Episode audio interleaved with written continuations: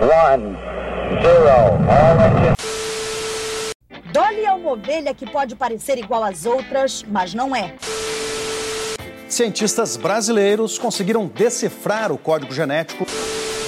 Começou hoje a oitava edição do Seminário de Ensino, Pesquisa, Extensão e Inovação do IFSC.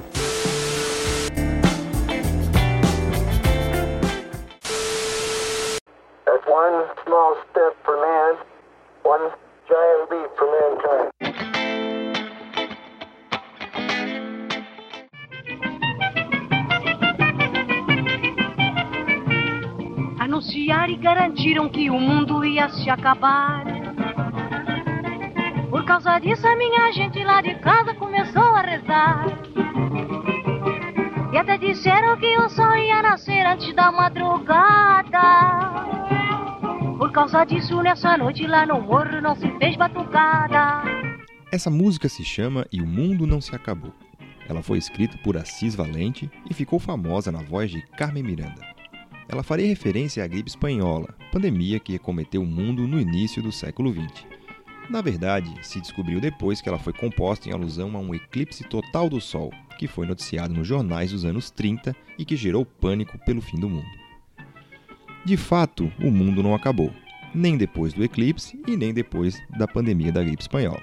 Também não acabou após todas as outras pandemias ao longo da história. Mas elas foram várias e causaram grandes transformações na humanidade. Para conversar com a gente sobre as pandemias ao longo da história, suas consequências, curiosidades e especialmente o que podemos aprender com essa pandemia do coronavírus, recebemos aqui no Ciência para os seus ouvidos os professores Orlando de Miranda Filho e Rodrigo da Costa Lima. O professor Orlando de Miranda Filho possui graduação em História e pós-graduação em História da América Latina. É mestre e doutor em História, pesquisando sobre a Guerra do Paraguai. É professor do Instituto Federal de Santa Catarina, campus Itajaí. Já o professor Rodrigo da Costa Lima é bacharel e licenciado em Ciências Sociais. Especialista em mestre em Sociologia, tem experiência na área da ciência política, com ênfase em partidos políticos, e na área da sociologia, com ênfase na sociologia da educação. Atualmente é professor de Sociologia do Instituto Federal de Santa Catarina, campus Araranguá. Esse é o Ciência para os seus ouvidos, um podcast do Instituto Federal de Santa Catarina.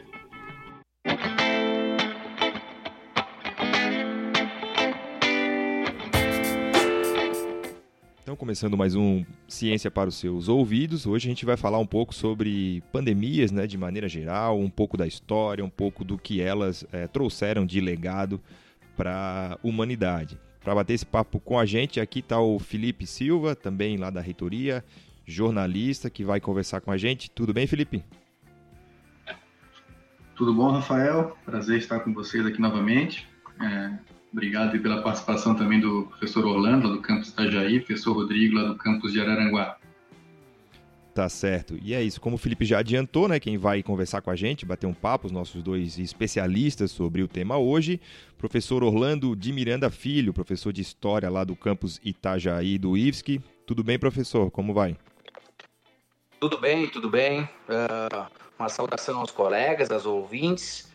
Então, hoje, como já foi mencionado, a gente vai conversar um pouquinho, pegando como gancho esse momento atual que estamos vivendo e falar ao menos sobre a minha experiência profissional e de estudos sobre as pandemias ao longo da história e como elas afetaram a humanidade. É isso. O nosso outro especialista aqui, professor Rodrigo da Costa Lima, que é professor de Sociologia é, do campus Araranguá. Tudo bem, professor? Tudo bem. É, agradecer né, o convite aí do, dos colegas né, para participar desse podcast. É um, é uma iniciativa muito interessante aí que está dando muito certo, né? Está repercutindo muito junto à comunidade é, do IFSC, enfim, e para além dela. Né, saudar o professor Orlando também e trazer um pouquinho da contribuição da sociologia para esse debate, para essa conversa e pensar né, as consequências sociais é, ao longo dos processos históricos que vão ser trazidos, outras pandemias, mas também e principalmente da, da atual pandemia né, do Covid-19, o coronavírus. Tá certo. É, então já vou começar as perguntas, né? Esse termo pandemia ele designa uma doença que se espalha por meio é, de uma ampla área geográfica, né? Países ou até mesmo continentes. São diversas as, as pandemias que já atingiram a humanidade. É, professor Rodrigo, você pode nominar algumas aí mais é, que impactaram mais aí a humanidade ao longo da história, daquelas que a gente tem conhecimento? Olha, foram, foram vários, uh, várias situações né, onde é, determinadas doenças, ou causadas por vírus, ou por bactérias, ou por algum parasita, enfim, acabaram acometendo uma quantidade expressiva da população humana, né, inclusive abrangendo regiões bastante consideráveis, né?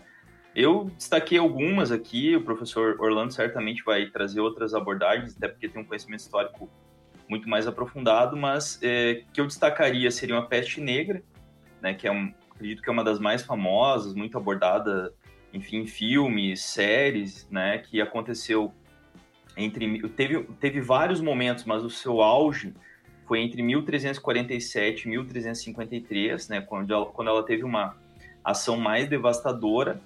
Depois nós tivemos também uh, na, na colonização da América Latina, das Américas, na verdade, né, quando da chegada do europeu aqui uma série de doenças que os indígenas, né, os povos originários não conheciam, como a varíola, o sarampo, a cachumba, a salmonela, trouxeram uma dizimaram, né, uma parcela significativa da população originária e também a gripe espanhola, que ocorreu no, no início do século XX, há quase há mais de 100 anos, né, que teve o seu pico, né, a, a pandemia em 1918. E todas elas, na verdade, o que acho que chama atenção, nós tivemos várias outras eh, epidemias, mas é o, o, impacto muito rápido, né? Elas acontecem de uma maneira, é, levam à morte rapidamente e se disseminam de uma forma muito rápida também. Né? Então, isso que eu acho que causa mais impacto e o coronavírus entra nesse cenário exatamente pela sua facilidade em, em se expandir no mundo globalizado, como a gente vive hoje, foi você vê que a, a, pandem a pandemia começa, né, o vírus começa na China, no interior da China, né? Em questão de três meses, menos de três meses, ela já se expandiu para o mundo todo. Então, eu chamaria a atenção desses dessas três uh, epidemias, pandemias aqui, para a gente explorar um pouco mais para frente, junto a outras situações. Aí. Uh, tivemos também, talvez, a, a, a, pandemia mais antiga conhecida, uma das mais antigas, a, praga de Justiniano, ainda na época do, do Império Bizantino. O professor Orlando já fez uma pesquisa sobre ela. Se pudesse falar como é que, que foi essa pandemia, né, lá na, há, há quase 1.500 anos, como é que ela surgiu, e depois também dar um apanhado sobre a peste negra, né, que foi uma das, das maiores e que afetou a Europa na Idade Média também. Uh, é interessante a gente sempre estabelecer os conceitos, né? Muitas palavras uh, da língua portuguesa têm radicais uh, no idioma grego, né? Então, pandemia vem de pandemos, que significa comum a todas as pessoas. É algo que, como o professor Rodrigo mencionou, né, se espalha com grande velocidade, sobretudo uh, com interações culturais ou comerciais. E talvez a mais antiga, ao menos em número de registros de mortes, tenha sido justamente essa praga de Justiniano. O que é a praga de Justiniano?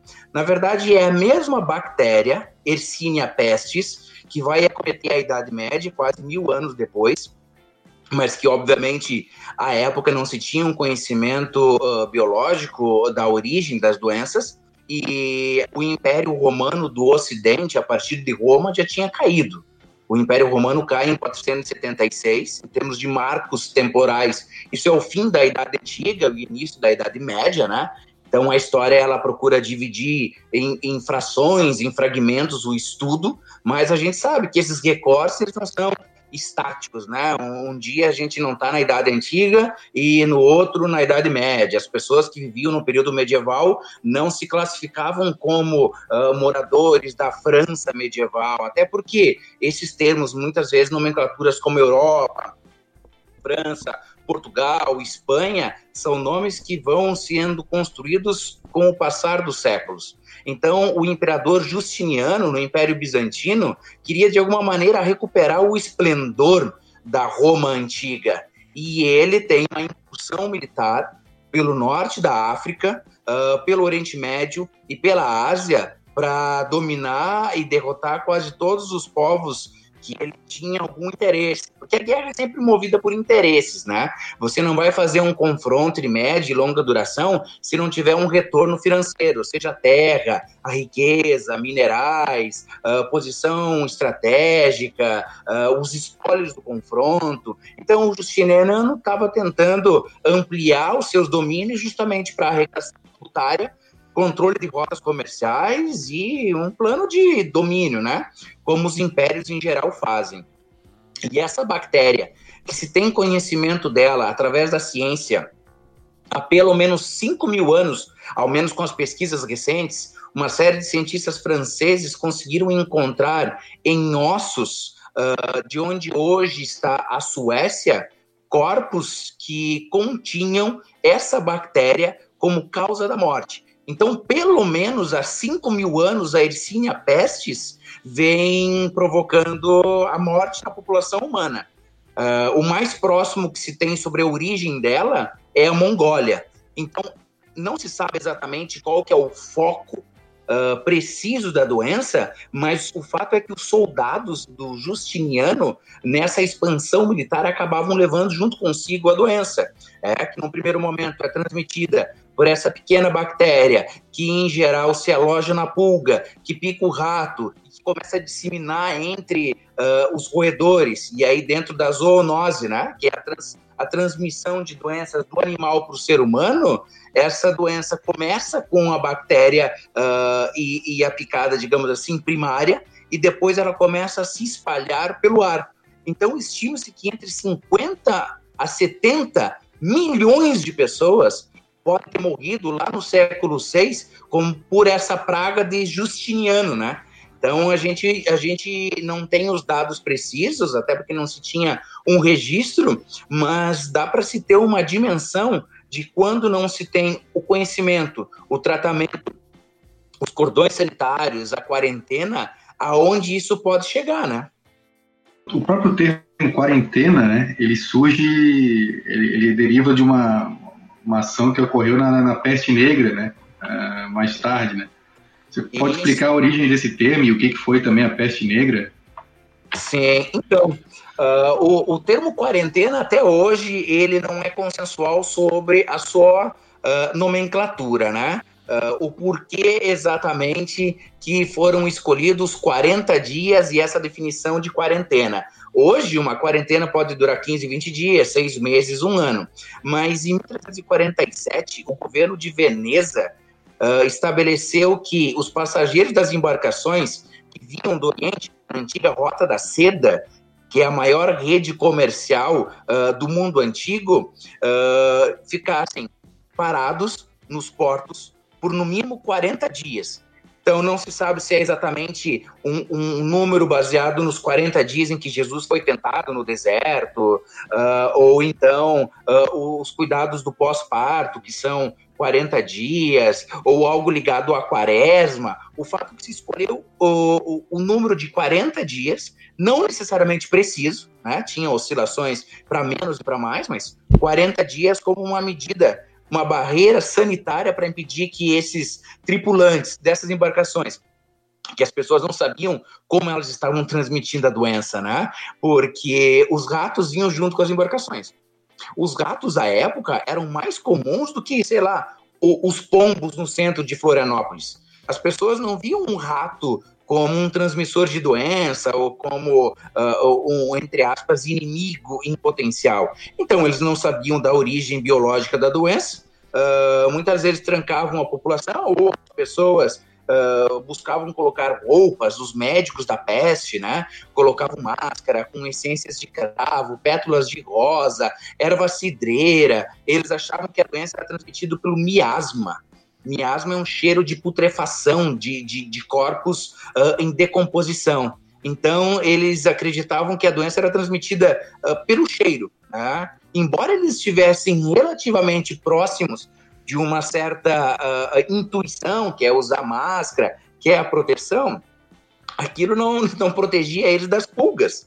Né? Não protegia das pulgas. Então, essa peste negra, que tem o nome negra por causa das afecções e, e, e, e, as, e as gangrenas que iam produzido a partir das extremidades do corpo, uh, ou peste bubônica, porque se chamava de bubões, as inflamações nas axilas e na virilha, ela também afetava o sistema respiratório, o sistema circulatório. Então, essa peste negra ou peste bubônica, ela se espalha, né? Uh, o professor Rodrigo falou, né, entre o, o, o pico, né, o, o, auge é entre 1347 uh, e 1353, a chamada crise do século XIV. A população acha que é um castigo divino, Deus está mandando, né, a partir da peste, da praga, a punição aos humanos pecadores. E aí a ignorância é uma constante ao longo da história, e geralmente a ignorância está associada à violência. Então a população europeia que não sabia da onde vinha a doença começa a buscar bodes expiatórios. Quem que pode ser? Eles logo pensam grupos marginalizados, estrangeiro, hereges, ou seja, aqueles que de alguma maneira criticavam a Igreja Católica, e aí entram as mulheres, a bruxaria, os leprosos, ah, também era um grupo potencialmente perigoso, segundo essa concepção baseada na ignorância, e os judeus. Muitas pessoas, e eu sei que esse obviamente não é o tema, associam a perseguição aos judeus basicamente ao nazismo do século XX, mas isso vem de muito antes, muito antes. Então, essa, essa, essa peste, né, essa bactéria Yersinia pestis, ela continua presente até hoje no mundo, ela não foi erradicada, Uh, muitas pessoas são contaminadas anualmente, mas hoje tem um tratamento eficaz. Se tu não demorar muito para procurar ajuda médica, você consegue ficar curado no curso de algumas semanas.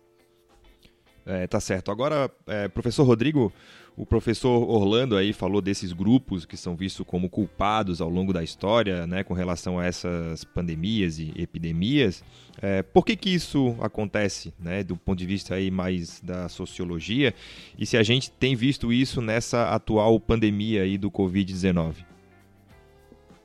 Bom, é, tem, um, tem uma contribuição da sociologia, um autor é, canadense chamado Irving Goffman, né, que ele escreveu uma série de de textos, enfim, é bastante conceituado no campo da sociologia. E ele trabalhava com o conceito de estigma, né? Que é um conceito que ele resgata, inclusive o professor Lando falou da importância de a gente fazer esse resgate histórico, né? Que ele resgata exatamente da Grécia Antiga, quando eram, havia sinais é, corporais para marcar determinados grupos sociais, né? Como os escravos, enfim, recebiam algum tipo de corte, algum tipo de sinal, né, de uma queimadura para mostrar a posição social deles. E de certa forma, é, a, a, humanidade vai criando é, isso conforme o contexto histórico, o momento social, enfim, o contexto social, vai criando grupos, né, ou vai estigmatizando grupos, marcando socialmente esses grupos, não obviamente com uma, com uma queimadura, um corte nos dias de hoje, né? Mas com marcas sociais. Né? E isso vai fazer com que eles sejam mais ou menos aceitos. Então, o professor relatou essa questão dos judeus é, nesse período histórico da peste negra, né? E, e, também, em geral, você vai atribuir ao outro, né? Ao diferente a origem da doença. Eu fiz uma pequena pesquisa, achei muito interessante que é, quando houve a disseminação da sífilis, uma doença sexualmente transmissível, que tem a ver com o processo de colonização aqui nas Américas, porque houve uma troca né, em relação. Os europeus trouxeram vírus para cá, mas levaram a sífilis, que era desconhecida por eles e que foi originada é, nas Américas. Né? Enfim, relações sexuais que os colonizadores tinham com as índias, enfim, com as mulheres das comunidades originárias e levaram esse vírus para lá. E veja só como é interessante, porque quando ele chega na Europa, os napolitanos, né, na região de Nápoles, no sul da Itália, vão chamar a doença de doença francesa. Os franceses vão chamar a sífilis de doença espanhola. E os espanhóis vão chamar a sífilis de doença napolitana, ou seja, a doença do outro, né? Ou seja, culpabiliza o outro. E a gente tem visto agora na, na pandemia da, do coronavírus, é, de forma muito preconceituosa, né? Se usa alguns grupos, enfim, tem usado o termo vírus chinês Inclusive, líderes, lideranças políticas, o próprio Donald Trump usou essa denominação, querendo caracterizar o vírus como é, culpabilizando os chineses, de certa forma, né? E aí você vê preconceito contra comunidades asiáticas, né? inclusive retaliações, e isso vai se, se reconfigurando, né? A gente vê, por exemplo, na atualidade no Brasil, profissionais da saúde é, sendo estigmatizados, inclusive sofrendo ameaças, agressões. Né? A gente tem relatos logo no começo ali da expansão do coronavírus em São Paulo de pessoas que, profissionais da saúde, que iam com seus uniformes já se direcionando para o seu local de trabalho, é, enfim, relatos de pessoas jogando coisas, né, alguns objetos nelas, enfim. Ou seja, é essa visão preconceituosa, né, distorcida de que a culpa é do outro. Então você tenta achar é, uma culpa, um responsável pelo vírus e isso vai ganhando essas diferentes dimensões e pode gerar xenofobia, né? O aumento da xenofobia, o aumento da, da enfim, da, da desconfiança em relação ao outro, ao estrangeiro, ao diferente, e isso gera problemas sociais uh, bastante graves. Certo, Rodrigo. Você mencionou ali sobre a, a, a sífilis, né, que apareceu aqui na América né, a partir da, da chegada dos colonizadores, né, mas não só ela, como outras doenças, né, varíola, sarampo, né, e que tiveram impacto nas comunidades nativas da América aqui, né, até fala-se até que o Império Azteca sofreu, né, com, a, com, essas doenças trazidas pelos colonizadores e acabou foi e que colaborou isso, né, para para a queda desse império. Você podia apontar assim, o que efeito que essas doenças trazidas da, da Europa tiveram para as comunidades nativas aqui da América? Bom, tomando, tomando um paralelo com o coronavírus, o que a gente vive hoje, o grande o drama da, dessa doença é que é, nós não temos é, remédio né? Não temos vacina e também não temos anticorpos, porque o nosso organismo, da maioria das pessoas né, que não tiveram contato, não tem defesa ainda. Por isso que é essa loteria, né? Você não sabe se você pegar o vírus, o que, que vai acontecer. Tanto você pode ter um, sintomas leves, como você pode vir a óbito. Então imagine esse cenário quando da chegada dos espanhóis, portugueses, enfim, né? Depois a gente vai ter a própria vinda dos africanos pelo processo de escravidão, também trouxeram, né, uh, enfim, vírus e, e, bactérias que não tinham contato, uh, não existiam aqui nas Américas. E o indígena local, os, os, povos originários, os povos indígenas, eles não tinham defesas. Tanto que há leituras que apontam que, claro, houve guerras, né, houve extermínio de populações inteiras, de, né, havia é, enfim, os próprios colonizadores tomavam essa atitude né, de dizimar as populações, mas há uh, indicadores, né, enfim, de que o grande causador do extermínio de grande parte da população originária foram as epidemias, porque não havia nenhum tipo de, de, de anticorpo, né, não havia nenhuma resistência desses povos. Então, por exemplo, no caso do México, você falou do, dos povos, do povo azteca, né? Chega-se a. Claro, você não tinha um censo demográfico na época, né? Então você tem. Alguns historiadores apontam para um indicador, outros para outros não é um número exato, não é um número é, correto, até porque isso, em termos históricos, é muito difícil, né? Você ter essa precisão. Mas estima-se que entre 50% e 90% da população originária foi dizimada, e aí a gente está falando em questão de 70 anos, 60 anos, ou seja, de 1520, quando efetivamente, né, por exemplo, o Hernán Cortés vai com a sua expedição para tomar né, o que hoje é a cidade do México, né, que era a antiga capital do Império Azteca, até o final do século XVI, uh, houve um extermínio dessas populações. Né? E no Brasil também, a gente tem aí, estima-se que em torno de 95% da população indígena brasileira foi dizimada nesse contato. Né? Então, os índios eles morriam muito rapidamente porque a resistência né, eles não tinham, não tinham nenhum tipo de medicamento, né? As, as plantas medicinais deles não davam conta e isso causou um dano gigantesco para as populações né, originárias que não, obviamente, não conseguiram se recuperar com comunidades inteiras sendo dizimadas em relação às epidemias daquele momento histórico. Agora, professor Orlando, é, além dessas que o, o, professor Rodrigo falou, a gente teve também uma outra doença bastante importante aí no começo do século XX, ali a gripe espanhola, matou entre 50 e 100 milhões de pessoas no mundo, né?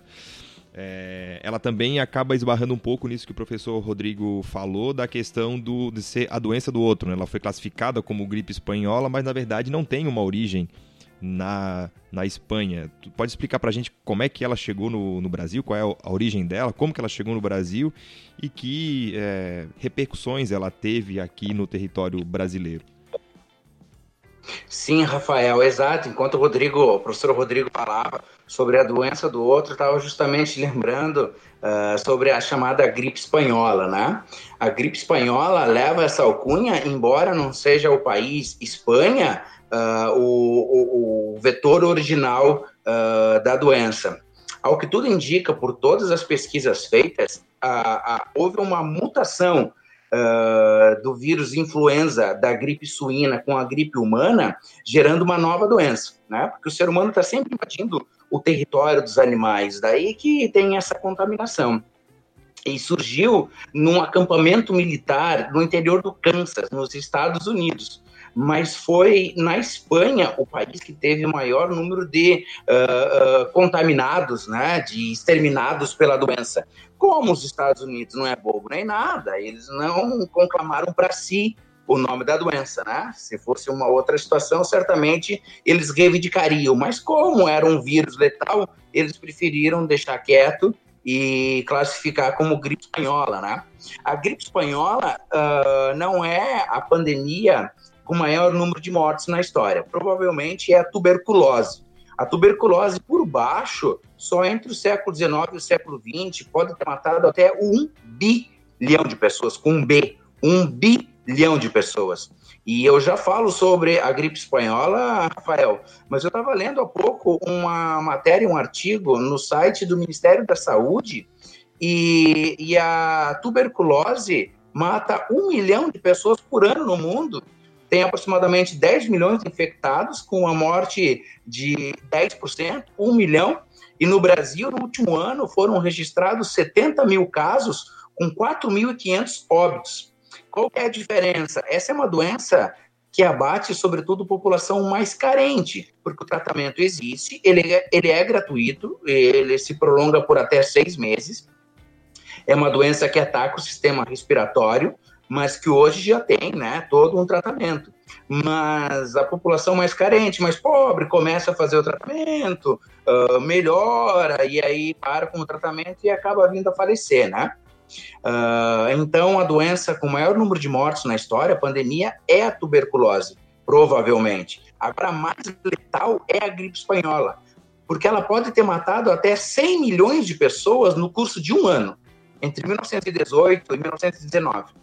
Para ter um critério de comparação, a Primeira Guerra Mundial durou entre 1914 e 18. E, embora não se tenha um número preciso, estima-se que entre 18 e 20 milhões de pessoas uh, morreram no confronto.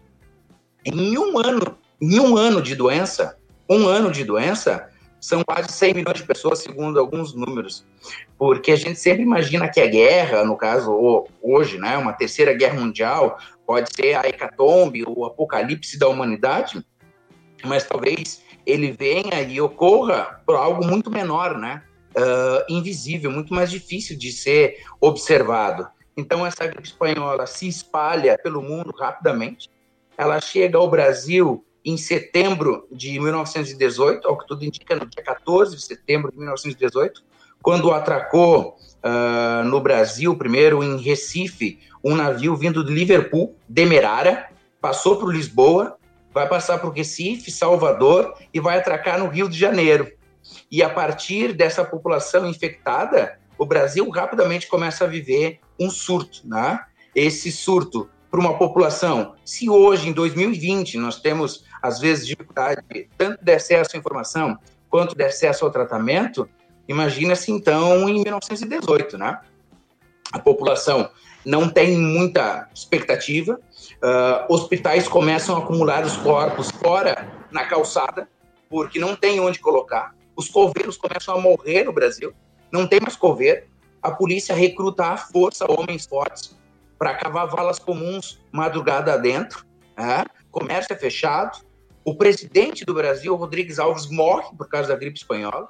Assume o vice Delfim Moreira, Uh, o ano letivo é considerado encerrado, todos os alunos são aprovados. A população uh, recorre a remédios caseiros como uma forma de, de cura, né? É, ou essa, essa compreensão que até hoje persiste, mas sobretudo para uma população desassistida. Então tinha uma medicação que era a base de limão, uh, alho, mel e cachaça, porque se acreditava que a, a, a bebida alcoólica potencializava uh, o processo terapêutico, né? Então, nesse ano, curiosamente, em 1918, quando chega a doença ao Brasil, a peça de teatro mais assistida no país chama-se A Caipirinha. E quando o pico da doença passa, o brasileiro adapta esse, esse remédio, tira uh, o mel e coloca o açúcar, exclui uh, o alho, e aí vira o, o drink brasileiro mais famoso no mundo. Então, essa bebida nasceu como uma tentativa de cura para uma pandemia que acometeu o Brasil no início do século XX. E como disse o professor Rodrigo lá atrás, né, é a doença do outro, né, é a gripe espanhola, que na verdade deveria ser uh, a gripe, sei lá, estadunidense, se a gente fosse seguir um, um, uma nomenclatura. Mas é, acima de tudo, uma doença, um vírus, uma forma de vida planetária. Né? A gente cria fronteiras, imagina divisões, e depois passa, como diz o professor Rodrigo, a criar uma xenofobia. Mas, na verdade, somos uma espécie, né? uma espécie humana de Homo sapiens num planeta. As fronteiras e as divisões políticas são imaginações, são criações artificiais que mudam conforme o tempo, né? Bom, eu acho, eu só queria complementar a fala do Orlando sobre a gripe espanhola com algumas questões interessantes das consequências, né? E realmente ela foi impactante, né? Foi extremamente uh, letal, né, uma forma muito rápida. E uma das consequências que, que dá para pensar é que um, um dos caras responsáveis pela, eh, vamos dizer assim, pela, pelo controle ou por uma política mais organizada para combater o vírus foi o Carlos Chagas, né, que é um conhecido pela questão da doença de Chagas que ele identificou, enfim, um renomado é, pesquisador brasileiro histórico, né, e ele, quando ele entra com uma série de medidas ligadas à questão né, de informação para popula a população com pesquisa, com ampliação de hospitais de emergência, adotando algumas medidas sanitárias, esse papel do, vamos dizer assim, do homem de ciência, né, do cientista, vai ganhar uma ênfase muito grande naquele momento histórico. E eu comparo muito, daria para comparar muito com esse momento que a gente está vivendo, né, onde há uma disputa entre ciência e um negacionismo, né, uma desconfiança com as informações que vêm da medicina, de pesquisadores e outras situações. E só mais uma curiosidade, que é mais para descontrair um pouco, é que o carnaval de 1919, porque imaginem só, né, o, o, o, caos que se instalou entre setembro e novembro, mais ou menos, que foi o pico né, da, da pandemia da gripe espanhola no Brasil, é, há relatos, tem um autor que eu é, peguei aqui um artigo dele que se chama Ricardo Augusto dos Santos, o texto dele é O Carnaval, a Peste, a Espanhola, ele relata que o Carnaval de 1919 no Rio foi o mais louco de todos os tempos, assim, onde o pessoal extravasou ao máximo e ficou marcado para a história. De repente, esse, essa seja uma das consequências do coronavírus para o Carnaval do ano que vem, mas só para descontrair um pouco. A gente hoje né, está num momento também histórico da humanidade, né, no meio de uma pandemia, com grande parte da, da humanidade aí em isolamento social, né, a, a Covid-19, o novo coronavírus, e esse, esse vírus, ele, ele, como se diz, né, que chegou ao Brasil de avião, né, com pessoas que viajaram para o exterior, é, os primeiros casos né, vieram da Itália, pessoas brasileiras que viajaram para lá e voltaram, então pessoas de maior poder aquisitivo, né, que tinham condições de viajar a trabalho ou a turismo, né, que voltaram com, com esse vírus lá da Itália. Mas é, se diz, né, que a, a Covid-19 pode ter um, embora tenha surgido nessa, nas classes é, com mais condições financeiras, ela pode ter um impacto maior entre as pessoas mais pobres, como a, assim como a tuberculose que o professor Orlando falou, né, por causa de condições de renda, moradia e sanitárias. É isso mesmo, professor Rodrigo? Já tem alguma evidência disso? Uh, e além disso, além desse impacto diferente conforme a classe social ou outros grupos sociais, né, que efeitos colaterais ela pode ter, como, por exemplo, alguns relatos de violência doméstica aumentando? Porque o coronavírus ele vai chegar no Brasil exatamente pelas classes mais é, enfim, privilegiadas, né? Então são pessoas que viajaram para a Europa, o relato, pelo menos, há relatos de que o vírus já estaria circulando no Brasil desde janeiro, mas o que se toma aí como exatamente o ponto de partida foi a vinda de um turista, de um brasileiro que fez turismo na Itália e retornou com o vírus. E aí eu acho que é importante a gente pensar porque muitas das doenças, se fala da, da dengue, se fala do, inclusive a zika, né, entre outras, elas estão muito relacionadas à pobreza e muito relacionadas a, a pessoas que estão em situação onde não há saneamento básico. E o impacto social dessas doenças a gente percebe que não é o mesmo, porque afeta uma parcela da população que tem pouca expressão, tem pouca voz, não tem muita influência política. E quando a gente percebe, por exemplo, a entrada do coronavírus no Brasil e ele pegando pessoas de classes altas, né, de pessoas com situação econômica favorável, né, ingressando no sistema privado, isso começa a impactar e acionar o poder público rapidamente, né? Tem um pesquisador, o Atila Yamarino, que tem falado muito sobre o, o vírus, e ele falou uma coisa muito interessante, que o, o fato do Distrito Federal, né, Brasília, ter sido um dos primeiros focos de transmissão da doença no Brasil, isso fez com que o poder público olhasse com um certo é, com maior preocupação esse vírus. Então entra aí uma questão da classe de classe social, sim, as desigualdades de classe, né? A gente vê que os negros, a população negra no Brasil já está vindo mais a óbito do que a população branca. Nos Estados Unidos, esse fenômeno está acontecendo exatamente por, por alguns motivos bem, bem simples de entender. Né? A população negra no nosso país, a população pobre no nosso país é majoritariamente negra. Então, questão de alimentação adequada, questão de acesso ao sistema de saúde com qualidade, né? O SUS ele atende majoritariamente a população negra. Então esses são impactos que a gente vai percebendo e também as profissões que são é, que não podem parar, né? Que são essenciais. É, você vai ver que os trabalhadores de teleentrega, os trabalhadores nos supermercados, né? Os trabalhadores no, no, no chão da fábrica, eles são majoritariamente pretos e pardos e acabam ficando mais expostos ao vírus. Então tem essa questão social, né? Acho que esse olhar ele é importante porque o vírus ele é um vírus que se dissemina rapidamente, pega todo mundo, sim, pega a classe alta, pega o pobre, pega a classe média, mas ele vai afetar essas populações de maneira diferente. Então isso é uma questão que vai, vai ficar como fica como uma reflexão importante para esse debate. É, até você comentou sobre esses profissionais que não, é, os entregadores, enfim, pessoal que, é, que não parou, tem também os, os profissionais que trabalham né, nas fábricas produzindo uh, insumos que são importantes hoje, né, para combater a pandemia. O que que essa pandemia está mostrando para a gente, Rodrigo, sobre a importância da, de algumas atividades, né, no, trabalho? Eu acho que ela, ela coloca para a gente uma questão que a gente vive, vive num mundo tecnológico num mundo onde você tem até uma certa, um certo exagero do alcance dessa tecnologia, né? Parece que tudo está dominado por máquinas, a vida toda está conectada, né? Todos os trabalhadores aí são estão lidando com tecnologia, mas o que a gente vê num momento como esse é muito didático. Porque determinadas profissões podem fazer o seu trabalho em casa e tá tudo certo, via né, computador, seu celular e tudo mais.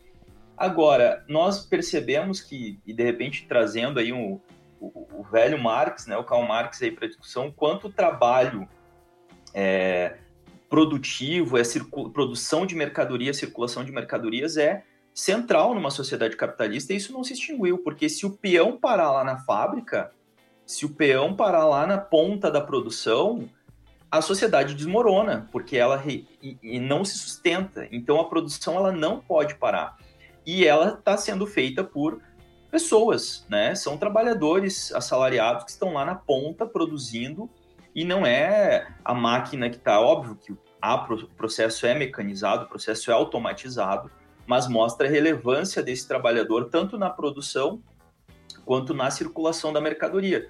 Por isso que os mercados não puderam parar, né? Por isso que a produção agrícola não pôde parar, porque se esse trabalhador para, a sociedade aí sim sucumbe. Então, acho que esse momento nos coloca também para pensar, bom, qual é que é o trabalho essencial, né? Qual é o trabalhador que efetivamente ele não pode parar? E aí a gente vai ver o quanto esse trabalhador não é valorizado na sociedade, né? Ou seja, as profissões que não param a gente pode incluir os profissionais da saúde, grande parte deles, né, técnicos é, de enfermagem, é, laboratoristas, enfim, enfermeiros, não são bem remunerados.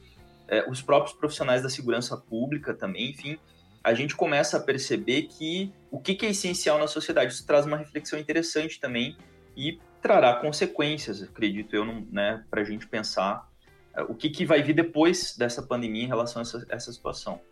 Agora, professor Orlando, é, com base nas outras pandemias aí que aconteceram ao longo da história, houve alguma mudança estrutural, até por esse ponto de vista que o professor Rodrigo falou, na relação do trabalho, na relação da produção, no, no contato com o capital, enfim, é, que, que, que, traços foram mudados com essas pandemias ao longo da história e, e se o senhor acha que vai ter algum desses impactos ou novos impactos com a pandemia do Covid-19? O que a gente pode aprender com isso? A humanidade uh, tem sistematicamente muitos e muitos exemplos uh, para progredir, para progredir enquanto uma aglomeração coletiva, para progredir uh, na melhoria das condições de vida, para uma melhor distribuição de renda, porque, como disse o professor Rodrigo, experiência, expertise, uh, precedentes não faltam, né? Então, quando a gente analisa o cenário atual, quais são os grupos mais vulneráveis, né? É, é, basicamente um padrão que se repete ao longo da história, seja a ignorância como um padrão que se repete, as soluções milagrosas, o negacionismo, o desconhecimento. É, o Carl Sagan vai escrever um livro, né? O último livro dele antes de falecer, que é um astrofísico norte-americano que acho que faleceu em 1996, né? Uh, um mundo assombrado pelos demônios ou a ciência como uma luz em meio à escuridão. Então, não é, não é o obscurantismo que salva a humanidade, é a ciência, né? Muitas daquelas pessoas que a Igreja Católica queimou na Idade Média estavam buscando uh, soluções para a humanidade. Por exemplo, dissecar um corpo na Idade Média para compreender o seu mecanismo era um pecado passível de execução. O Leonardo da Vinci comprava uh, corpos uh, de indigentes uh, da forma clandestina para tentar dissecar e entender esse, essa mecânica humana. Então, as, as, as, trevas, se a gente colocar dessa forma, as trevas são essencialmente as ações humanas, né? O comportamento humano. Então, o planeta tem totais condições, se equalizado numa relação de real necessidade uh, de dar conta da demanda humana. Mas o que a gente vê, sobretudo nas últimas décadas, é uma produção crescente, uh, muitas vezes uh, meramente estética, rapidamente descartável, que invade a natureza e o habitat das espécies, e até mesmo por isso que a gente tem contato com um vírus que até então a gente não tinha, né? Uh, que vai provocando quase como uma espécie de sistema imunológico uh, da, da natureza, né? Eu sei que não é uma força consciente, mas a ação humana é uma ação muito predatória, né? A gente tem uma, um, às vezes a gente tem uma baixa uh, imunidade, às vezes a gente tem uma baixa humanidade, né? A gente perde um pouco o, o fio das coisas que são uh, fundamentais, essenciais. E esse momento é um bom momento de reflexão. Por exemplo, após a peste negra, a peste negra, uh, a Europa seu sistema de água e esgoto. Né? Então, o saneamento básico passa a ser muito importante. A Europa, no máximo até o século XIX, ela vai, eh, vai reconstruir as suas cidades, principalmente depois com a Revolução Industrial. Então, nós estamos no século XXI no Brasil com uma pauta de saneamento básico que era a pauta da Europa no século XIX, no século XVIII, no século XVII. A gente tem um, um atraso muito grande, porque várias questões não são compreendidas. O Brasil nasce com a mão de obra escrava, do estupro das mulheres nativas, do, do, latifúndio, da agroexportação, do desejo de ter, então, trabalhadores escravizados, uh, daquilo que vem de fora é melhor, daquilo que é produzido aqui, como disse o Nelson Rodrigues, gera um, um, uma síndrome ou um complexo de vira-lata. Então a gente tem muita dificuldade enquanto país, pensando no Brasil, né? Em, fazer um planejamento, em ter um sistema de prevenção, em ter uma distribuição de renda, uh, em, em, em, amainar as condições precárias de significativa da população. O brasileiro uh, não tem muito senso de justiça social. Então, apesar da história ter demonstrado que após essas pandemias, se você investe em planeamento e saneamento básico, planos de prevenção, é a melhor forma de tu conter e equalizar, o, o, o Brasil, embora a gente tenha que ter esperança, pelo menos uh, os governantes que aí estão, ou parte deles, a gente fica pessimista, né? Mas talvez piorando, que às vezes para melhorar tem que piorar, né? Piorando como as coisas infelizmente pioraram nos últimos anos, a gente possa retomar algumas discussões que se transformaram em tabu nos últimos 10, 12, 15 anos no Brasil, né? Então, apesar da doença uh, ser um, um, um foco, ela está associada com o negacionismo dos últimos anos, que, que vem tomando conta. Então, é o terraplanismo, uh, a vacina uh, é uma forma de espalhar a doença, o nazismo é de esquerda, uh, vários planos de conspiração para tomar o poder. Então, essa ignorância que permeia parte da visão, inclusive de grupos religiosos ou só pelo interesse uh, financeiro de outra parte, de outros segmentos da população, que devem ser reanalisadas, né? Eu acho é. que o que fica, o que fica realmente disso é que a ciência é o grande carro-chefe para a gente poder, junto com o planejamento, né, Rafael, para a gente poder melhorar no pós-Covid. É, eu até queria ser um pouco mais otimista com relação a isso, professor, porque a gente é, gravou há umas duas semanas atrás um podcast sobre divulgação científica e um professor Felipe Damasio, que é professor de física até do campus Araranguá, é, falou com a gente e ele disse, olha, 15 anos atrás, quando eu estava na graduação, se alguém me dissesse assim, Felipe, daqui 15 anos tu vai ter que estar tá explicando para as pessoas que a Terra é redonda, ele acharia um absurdo enorme, né? E eu acho que também nessa pandemia, talvez ao longo da história, talvez não, né? Acho que eu posso dizer com certeza que é a pandemia mais midiática da história, né? A gente nunca teve uma cobertura, uma informação tão grande com relação a um problema de pandemia quanto está tendo agora. E mesmo durante esse período, o próprio período durante a pandemia que a gente está vivendo, tem sido um trabalho grande das autoridades, dos profissionais de comunicação, dos especialistas comunicarem para as pessoas a importância e a relevância disso. Né? A gente tem visto, como você bem falou, um certo negacionismo com relação à, à pandemia, né? o, o pessoal fazendo até pouco caso. Por esse fato, né? por, por até durante a própria pandemia a gente está tendo essa dificuldade, é, será que dá para ter algum otimismo de que realmente as pessoas vão colocar a mão na consciência e que esse período aí obscuro vá nos trazer algo melhor aí depois? Ou, ou, ou estaria sendo muito poliana é, quem acreditar um pouco nisso? o Ariano Suassuna, grande escritor brasileiro, falava que todo pessimista é um chato, todo otimista é um tolo, e ele se classificava como um realista esperançoso. Eu gosto bastante dessa definição, ele usava muito do humor para se expressar, porque realmente, como você mencionou agora, Rafael, se a gente voltar alguns anos uh, no passado, uh, projetar 2020 com esse atual cenário, as pessoas vão falar: não, não, do que, que tu está falando? Como assim? Não, não, não, não, de forma alguma isso pode acontecer. Porque, de modo geral, as pessoas têm uma visão de, de uh, crescimento, quase como se fosse a história uma seta, como uma linha ascendente em direção ao futuro. Né? Um pouco antes da Primeira Guerra Mundial, o mundo viveu, sobretudo a Europa, né? o período chamado de Belle Époque, ou Bela Época então se tinha um otimismo demasiado que a tecnologia acabaria com todos os problemas do mundo, uh, que a partir daquele momento a humanidade chegaria num ponto sem volta, que as guerras seriam estudadas apenas nos livros de história. Uh, se falava que finalmente havíamos chegado no século da paz. E o século XX foi o mais sangrento da história humana.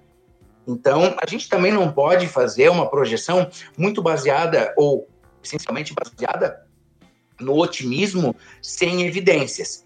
Uh, esse negacionismo está correlacionado a uma série de fatores, né? Basicamente, como eu sempre digo, a ignorância é o carro-chefe. Em psicologia tem um conceito que é quase uma patologia que diz que existe a síndrome do idiota confiante. Síndrome do idiota confiante. Porque para muitos, uh, aprender, compreender ou ter acesso ou é difícil ou está fora de cogitação. Então, esses indivíduos acabam uh, se agrupando e tendo uma postura muito ativa, muito raivosa e às vezes até mesmo muito violenta uh, para defender a sua visão de mundo. E a ciência, a ciência não, a ciência é muito do diálogo, né? A ciência supera a ciência. A ciência, quando comprova que não atingiu um padrão ou que não conseguiu, ela é a primeira a reconhecer. E outras formas de pensamento mais uh, uh, esculpido sobre dogmas, tanto religioso quanto ideológico, de todas as matizes, tem dificuldade em rever. Então, muitas vezes, as pessoas se orgulham até mesmo da incapacidade que elas têm. Mas como admitir isso?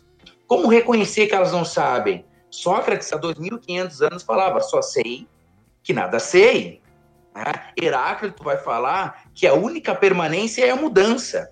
Mas se a gente não investir uh, maciçamente em educação, do qual eu me orgulho muito de fazer parte do Instituto Federal, que é uma referência de educação, não apenas educação pública no Brasil, mas uma referência em educação em todos os âmbitos. Então eu agradeço a vocês, o Felipe, o Rafael, esses podcasts, essa divulgação científica, divulgação de conhecimento ajuda ajuda. Eu acho que, como disse o Carl Sagan, né, mencionei antes, a ciência ela é uma vela em meio à escuridão, mas tem muita gente assoprando. Eu não teria uma visão muito simplista, mas eu acho que também tem muita gente boa, como a gente está fazendo aqui, uh, tantas outras pessoas fazem, e trabalhos de envergadura que vão produzir a médio e longo prazo melhorias. Vão produzir. Claro, inevitavelmente a gente tem retrocessos. Somente com informação, diálogo e muitas vezes com combate, porque algumas pessoas são intolerantes, são violentas. Né? O Karl Popper desenvolveu o paradoxo da intolerância. Ele disse que o único momento que a gente deve ser intolerante é diante da intolerância, porque senão o intolerante se fortalece e consegue dominar, controlar e até mesmo exterminar os tolerantes. Claro, a gente não está falando aqui de uma intolerância física, né, de uma violência, de um ataque, mas a gente precisa fazer uma defesa, como disse antes o professor Rodrigo também, uh, sobre as origens uh, do, do, do, dos, dos, índices de disseminação da doença. Uh, a própria gripe espanhola chega ao Brasil por classes mais abastadas, que vinham da Europa. o Covid ele chega também por uma população que, que, que viaja para o exterior. Então a gente precisa explicar as origens e a gente precisa, uh, uh, às vezes, se colocar em situações de confronto. É desgastante, provoca muitas vezes uh, um, um cansaço, mas somente com a divulgação que a gente vai poder melhorar um pouco. Eu tenho Uh, uh, uma expectativa, né, um realismo esperançoso em relação ao futuro, mas vai piorar ainda um pouco o pêndulo da história está chegando lá embaixo, né? né?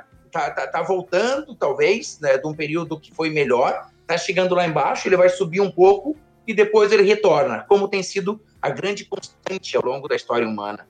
Legal, Rodrigo, queria saber a, a, a, tua visão, né, a partir do ponto de vista assim do teu campo de estudos, a sociologia, né, o que que tu consegues imaginar, né, ou, né pensas que né, pode essa pandemia da, da Covid-19 pode trazer, pelo menos agora no, no curto prazo, né, de mudanças, uh, impactos sociais aqui, principalmente para nós aqui no Brasil. Né? Qual é a tua visão? Mais otimista, mais pessimista? É, eu acho que algumas, algumas questões que já estão evidentes, né, já, na verdade, afloram é, dilemas, problemas e, e, e, questões que afligem a vida nacional há muitos anos, né? Então você pega, por exemplo, um indicador que, que é preocupante, né, extremamente preocupante, que é o fato de que a partir do início do processo de quarentena, na maioria dos estados, isso vai se dar em meados de março, os índices de denúncia né, de mulheres que, está, que sofrem algum tipo de violência é, a denúncia junto aos órgãos responsáveis, enfim, aumentou em 9%. Ou seja, o que, que isso leva à reflexão? Né? As mulheres indo para o seu. ficando mais tempo no seu lar, na sua casa. Em tese, seria um local seguro para elas estarem ali organizando as suas vidas junto com as suas famílias e tudo mais.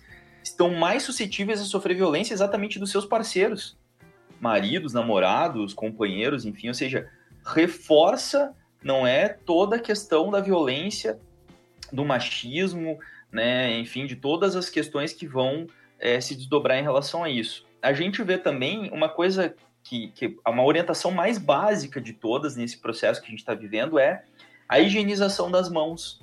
Né? Lave a mão com água e sabão ou álcool gel, que na verdade é mais para situações onde você não tem acesso né, a, um, a, a, enfim, uma pia ali que você é um sabonete. E como é que você vai falar em lavar as mãos num país onde 30 milhões de pessoas não têm acesso ao saneamento básico? Ou seja, como é que essas pessoas vão lavar? O simples ato de lavar a mão para essas pessoas é, é quase que uma odisseia irrealizável, porque elas não têm acesso à água potável ou água encanada nas suas casas, ou o próprio, né, enfim, o esgoto sanitário, porque o coronavírus também pode ser transmitido pelas fezes. Então você veja o cenário dramático que esse que essa situação expõe, né? E aí se falava em determinado momento do tal de isolamento vertical, né? Deixa os velhinhos em casa, essa coisa do estigma, né? Doença é de velho, vai matar os velhos, né? Que alguns, algumas figuras aí, empresários e tal, disseram, vão morrer uns velhinhos aí tá tudo certo, né? Como se a vida humana fosse um cálculo matemático ali, você faz mais ou menos, isso aí não vai fazer muita diferença, né? E como é que você faz, por exemplo, isolamento vertical, se isso fosse possível, num país onde 11 milhões de pessoas vivem em favelas, onde 6, 7, 8 pessoas ou mais têm ali dois cômodos, três cômodos. Como é que você isola uma pessoa nessas condições? Não existe essa possibilidade. Então entra em xeque a questão da habitação, entra em xeque a questão do saneamento básico. Né? Os povos indígenas também sofrendo uma nova ameaça, porque são mais vulneráveis, estão mais distantes de acesso a recursos médicos, a centros médicos. E aí eu acho que, que algumas consequências a gente vai ter. Uma delas já é bem, bem uh, visível, né? A questão da depressão econômica, a recessão econômica. A gente caminha para uma maior recessão da história do país, né? Se desenha em uma recessão na casa. O Fundo Monetário Internacional, o Banco Mundial estão apontando uma recessão na casa de 5%. E isso vai gerar uma consequência social gravíssima. Estima-se que nós podemos chegar entre 20 milhões a 40 milhões de brasileiros desempregados pós-pandemia. Ou seja, hoje nós já temos um cenário calamitoso, que são 12 milhões de brasileiros no desemprego. Isso já tinha aumentado antes da pandemia, né? O último dado de fevereiro do IBGE que mede, né, o número de desempregados já apontava um aumento. O vírus, eu não sei se ele em si vai trazer a, a, a, alguma mudança, mas entrarmos num cenário de depressão econômica, de desemprego em massa, de trabalhadores informais, a gente vê o quanto a informalidade agora ela se, ela se coloca num cenário de, é, de total vulnerabilidade desses trabalho, trabalhadores, né? Eles simplesmente não têm para onde correr, por sorte ainda o Congresso aprovou né, uma assistência de 600 reais que ameniza um pouco a situação dessas pessoas. Agora nós vamos entrar num cenário social muito grave pós-pandemia, um cenário de desemprego em massa, um cenário de crise econômica, de recessão, e isso sim vai gerar mudanças sociais muito grandes, com consequências muito graves para o país. Eu espero que isso tudo crie um caldo social para que as coisas mudem para melhor. Que a população busque, por exemplo, uma questão que acho que é interessante refletir: qual é o papel do Estado na sociedade? Né? É eliminar o Estado, é deixar na mão do mercado para resolver. A gente está vendo que no momento de crise, se o Estado não entra com a sua mão visível né, para atender as demandas, para injetar recurso no sistema de saúde, para comprar equipamentos, o sistema, o mercado, o sistema privado, ele não vai atender essas demandas da população, principalmente os setores mais pobres da população, né? Então, acho que é um, é um momento que se abre um cenário muito instável, muito preocupante, eu diria até. Nós vamos sair dessa pandemia num cenário muito pior, socialmente falando, do que nós entramos, né? E isso vai ter as consequências sociais, enfim, políticas também. Né? Nós podemos ter mudanças políticas no Brasil se intensificando nesse processo, revoltas populares, revoltas sociais. Enfim, né, são questões que eu levanto mais aqui como reflexão, mas algumas coisas já estão, já se vão se concretizando é, desse processo e eu acho que a gente precisa refletir e buscar saídas para que é, esse caos que está se desenhando efetivamente seja minimizado, mas a partir de outras perspectivas, de outras possibilidades e não as que estão dadas atualmente. Então vamos encerrando aqui o podcast Ciência para os Seus Ouvidos, que hoje conversou com o professor Rodrigo Lima e com o professor Orlando de Miranda Filho. Professor Rodrigo, muito obrigado por ter recebido a gente. Eh, estamos sempre à disposição aqui na Diretoria de Comunicação para criar conteúdos aí, é, sempre é, à disposição do campus também. Muito obrigado, agradeço né, o Felipe, o Orlando, a ti também, né, Rafael, pela mediação e né, pelo pela iniciativa, né? E que continue vários outros podcasts. Acho que é uma, é um, é uma ferramenta que, que ganhou, muita, ganhou uma dimensão muito interessante no, no último período e o que tem entrado nessa, nessa agenda aí é muito interessante e eu parabenizo vocês e agradeço pelo convite. Professor Orlando de Miranda Filho, muito obrigado por ter nos recebido aí também. Estamos aqui sempre à disposição. Uh, eu que fico muito honrado em poder participar, como disse o professor Rodrigo, uh, é muito importante esse posicionamento, essa postura que a instituição está tendo, essa divulgação, esse conteúdo é relevante e assim como você se disponibilizou, né, Felipe também, uh, enquanto servidor da instituição, eu também fico à disposição da instituição, dos colegas e quem quiser ou puder entrar em contato, também me coloco à disposição para ajudar sempre naquilo que está do nosso alcance. Valeu. Então, obrigado ao Rodrigo, obrigado ao Orlando. Felipe, obrigado também por ter participado aí com a gente. Valeu, obrigado, Rafael, Rodrigo, Orlando. Acho que foi, foi legal o programa. A gente tinha a ideia né, de trazer uma, uma visão das ciências humanas, né, ou pelo menos de duas ciências humanas, aí, história e sociologia, uh, sobre o tema pandemias. A gente vinha tratando aí com na área de biologia, da química, da, da própria medicina, e hoje saímos um pouco dessas ciências mais uh, da saúde e tal, e viemos para as ciências humanas e foi uma conversa muito bacana sobre esse tema da pandemia.